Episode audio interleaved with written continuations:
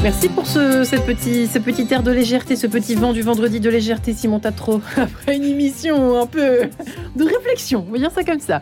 Eh bien, merci en tout cas euh, à tous nos éditeurs pour leur fidélité. Dans un quart d'heure, ce sera autour du père Stéphane Mayer, de vrai, autour de la croix, porter sa croix. Ce sera le thème du jour de cette bulle d'oxygène qui vous attend. Qui dit vendredi dit euh, Monseigneur Mathieu Rouget pour l'éclairage spirituel dans une vingtaine de minutes. Et puis votre rendez-vous international avec Hugo Billard Planisphère, ce sera dans une petite demi-heure. Voilà, et tout de suite, eh bien, bonjour Marie-Léla, votre rencontre. Bonjour à tous, Charlotte de Villemorin, bonjour. Bonjour. Merci d'être avec nous à la veille de la Journée mondiale du migrant et du réfugié ce dimanche 25 septembre. Charlotte de Villemorin, vous êtes entrepreneuse, blogueuse et auteure de Ne dites pas à ma mère que je suis handicapée. Elle me croit trapéziste dans un cirque aux éditions Grasset, un livre dans lequel vous racontez avec humour votre vie en fauteuil roulant. Charlotte de Villemorin, vous êtes étudiante à l'ISSR au Bernardin, l'Institut supérieur de sciences des religions, car vous êtes euh, également euh, vierge consacrée depuis peu pour le diocèse de Saint-Denis. Charlotte de Villemorin, vous êtes engagée euh, également auprès des personnes migrantes. Alors justement, à la veille de cette journée mondiale du migrant et du réfugié, je voulais vous demander comment est-ce que débute votre engagement? Alors mon engagement euh, débute avec un, premier contact avec les personnes euh, migrantes, réfugiées, qui en fait n'a rien à voir avec l'Église. J'ai découvert les personnes réfugiées dans un cadre professionnel au début, notamment par, l'intermédiaire de mon travail. J'avais été invitée euh, en 2015 à un événement en Autriche par la Commission européenne, un événement européen pour les entrepreneurs sociaux. Et euh, à cette occasion-là, on a été euh, reçu en fait dans un hôtel à Vienne qui s'appelle le Magdas Hotel, qui est un hôtel qui a la spécificité d'être tenu par des personnes réfugiées. Et euh, ça m'avait beaucoup interpellée d'être accueillie par des personnes euh, bah, migrantes, exilées. Et je trouvais que c'était assez euh, beau de se rendre compte que, en fait, à un moment, on avait tous besoin d'être accueillis, peu importe qui on était. Là, en l'occurrence, c'était moi qui avais besoin d'être accueillie. Et ça, c'était une première expérience assez, euh, je pense, qui m'a beaucoup interpellée. Et puis toujours, toujours dans le cadre professionnel, quelques années plus tard, j'ai participé à ce qu'on appelle un Startup Weekend. Alors un Startup Weekend, c'est pour les entrepreneurs, les, les chefs d'entreprise, les créateurs de start-up. En fait, l'objectif, on se retrouve euh, à une trentaine de personnes et on a euh, 48 heures pour créer, imaginer une start-up. On est en équipe, c'est un peu un, un concours. Et là, le thème de ce Startup Weekend, c'était Startup Weekend pour et avec les personnes réfugiées. Et du coup, on a collaboré, on a fait équipe, moitié entrepreneurs, moitié personnes réfugiées. Et ces personnes, euh, du coup, venaient à nous, euh, entrepreneurs, avec des, des problématiques qu'elles avaient pu identifier dans leur parcours d'exil.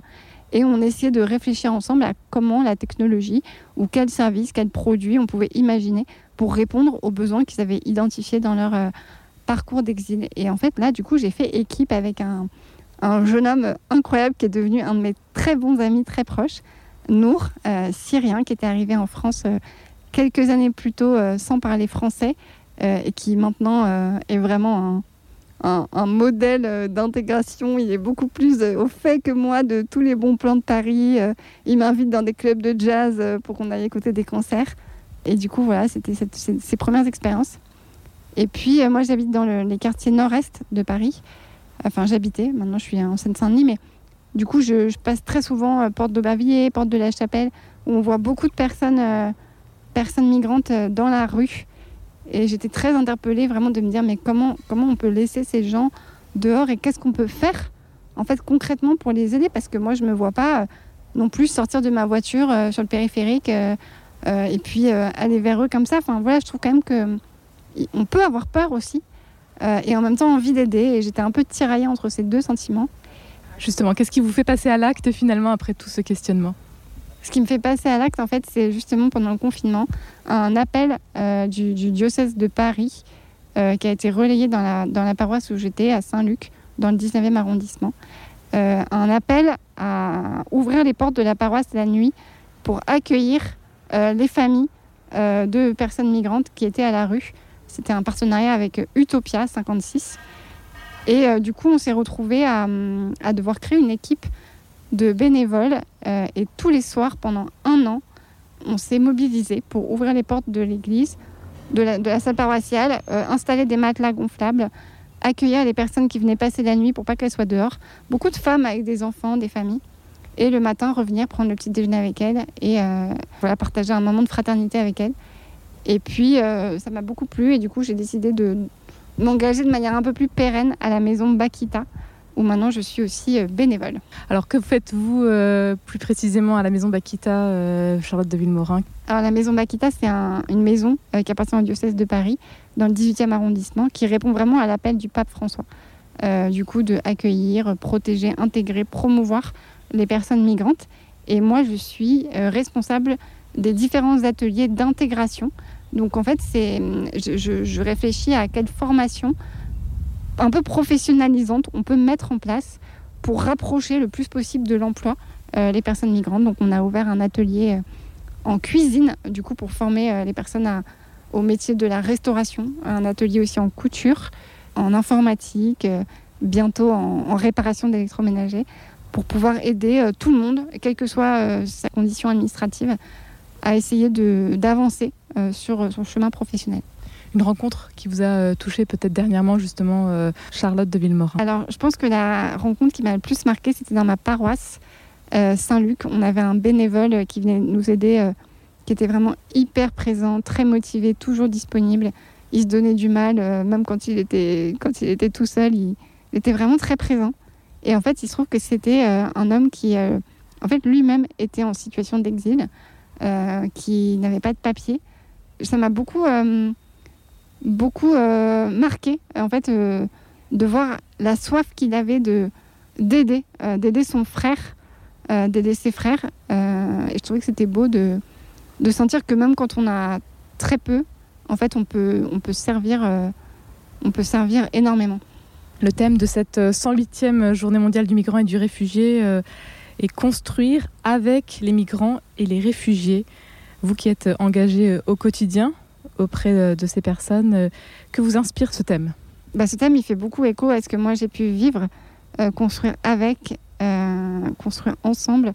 Je pense que c'est très important de ne pas être dans la bienfaisance et de se dire, nous, occidentaux, on va faire pour et à la place d'eux. je pense que c'est vraiment un écueil et en fait, c'est pas ça qui permet d'être inclusif et d'intégrer les personnes. je pense que vraiment profondément, intimement, chacun euh, porte en lui euh, la vocation de, se donner, y compris euh, les personnes les plus vulnérables, y compris les personnes migrantes, exilées, qui peut-être sur le plan matériel n'ont rien, mais en fait peuvent aussi participer activement à la construction de la société. Ça fait un peu aussi écho à mon handicap d'une certaine manière, ou moi-même avec mon handicap, je suis très dépendante, mais j'ai besoin de, servir pour euh, être heureuse et répondre à l'appel de Dieu. Et du coup, je trouve que c'est vraiment en fait la seule manière de, de faire en accord avec euh, le plan de Dieu pour nous, faire société ensemble et pas pour et à la place d'eux. Vous parliez euh, de la peur il y a quelques instants, Charlotte de Morin. Justement, à tous ceux qui ont peur justement de, de faire le premier pas, de se lancer, qu'est-ce que vous aimeriez dire? N'ayez pas peur. Euh, en fait, euh, je, comprends vraiment cette peur. Moi aussi, je, peux être amenée à la vivre. Je pense que cette peur, elle est très saine. Et parce que je pense qu'elle vient un peu réveiller, chatouiller euh, nos propres pauvretés. Et je pense qu'on peut, on est vraiment invité. Je pense que, ouais, en fait, on est invité à réfléchir à quelles sont nos, propres pauvretés. on en a tous dans notre cœur. Et je trouve que c'est beau de se laisser un peu remuer par ça. Euh, et puis surtout, euh, n'ayez pas peur parce que hum, moi, j'ai vraiment vécu des moments de joie euh, exceptionnels avec les personnes qu'on a pu accueillir à la paroisse. C'était des situations difficiles, les gens étaient à la rue, il y avait des enfants en bas âge, etc. Et pourtant, quand ils arrivaient, les enfants riaient, ils avaient envie de jouer, les familles étaient heureuses. Et en fait, la joie nous réunit et fait qu'on ne pense même plus à la peur alors que euh, pour beaucoup les migrants et les réfugiés sont, perçus plutôt comme un poids. Le pape François rappelle euh, en cette 108e euh, journée mondiale du migrant et du réfugié qu'ils sont une opportunité de croissance culturelle et spirituelle. C'est ce que vous évoquez également, Charlotte de Villemorin. Finalement, ils sont une bénédiction. C'est un peu comme ça que vous le vivez, vous, au quotidien? bah, Moi, je le vis vraiment comme une bénédiction. C'est pour moi vraiment une grâce de pouvoir rencontrer des gens qui ne me ressemblent pas. Je trouve que c'est très enrichissant. et du coup, moi, je, sais par exemple que je m'inspire énormément. Les, musulmans, par exemple, m'aident beaucoup à prier. leur, sens de la prière, l'importance qu'ils accordent à la prière, euh, moi, m'aide à, être plus fidèle aussi à ma foi. On prie pas de la même manière, mais euh, pour moi, c'est vraiment un, terreau euh, spirituel énorme. Et je trouve que c'est vraiment une chance de pouvoir bah, voilà, rencontrer des gens qui, a priori, ne nous ressemblent pas, mais avec qui on partage en fait bah, l'essentiel. Hein. Vous vivez dans le diocèse de Saint-Denis. Quels sont justement vos engagements peut-être dans votre ville, dans votre communauté là-bas? Bah, Le diocèse de Saint-Denis, c'est un diocèse qui est extrêmement jeune, c'est un des départements les plus jeunes de France, extrêmement pauvre aussi, et avec la particularité d'être euh, très multiculturel et très multireligieux. Moi, je me sens vraiment appelée, euh, appelée là-bas. Mon engagement euh, principal pour le moment, c'est surtout de la pastorale auprès des jeunes, du soutien scolaire, ce genre de choses. Et c'est vraiment une, bah, une joie pour moi de pouvoir aider les jeunes à, à grandir. Un message pour terminer à la veille de cette euh, journée euh, mondiale du migrant et du réfugié, Charlotte de Villemorin. Quel serait euh, votre message pour terminer cette émission? En fait, j'ai une parole de l'évangile du prologue de Saint Jean qui me vient à l'esprit quand Saint Jean dit que voilà le, le Verbe est allé chez les siens et ils ne l'ont pas reconnu, ils ne l'ont pas accueilli. je trouve que c'est vraiment à, à, méditer et en fait voilà ne pas reconnaître l'autre comme son frère finalement. Euh, comment dépasser ça et comment est-ce que Dieu peut nous aider à, dépasser ça aussi parce qu'il l'a vécu.